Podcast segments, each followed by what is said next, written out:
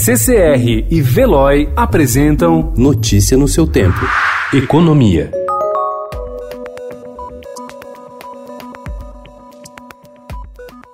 A confirmação do primeiro caso de coronavírus no Brasil provocou pânico no mercado na quarta-feira de cinzas. O Ibovespa, principal indicador da bolsa, despencou.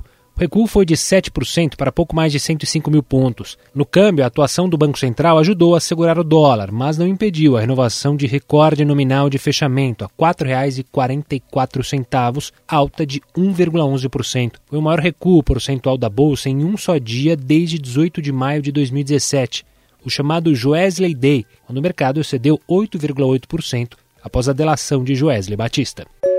Ainda sobre o mercado financeiro e o coronavírus, a difusão da doença teve forte impacto nos principais papéis do índice Bovespa. Somados, Petrobras, Vale e os grandes bancos perderam mais de 115 bilhões de reais em valor de mercado, com a petrolífera sozinha perdendo 39 bilhões. Somando-se às perdas de siderúrgicas, da Suzano e de Gol e Azul, a desvalorização foi de quase 130 bilhões. Nenhuma ação subiu no Ibovespa.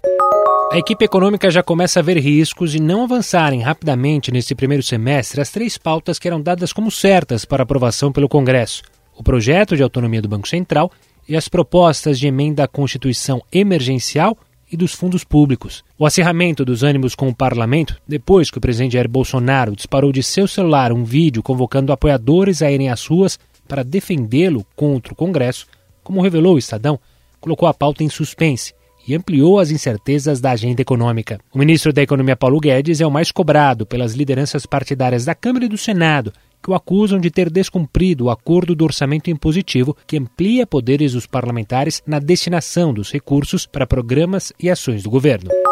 Um grande navio de transporte de minério corre risco de naufrágio no litoral do Maranhão.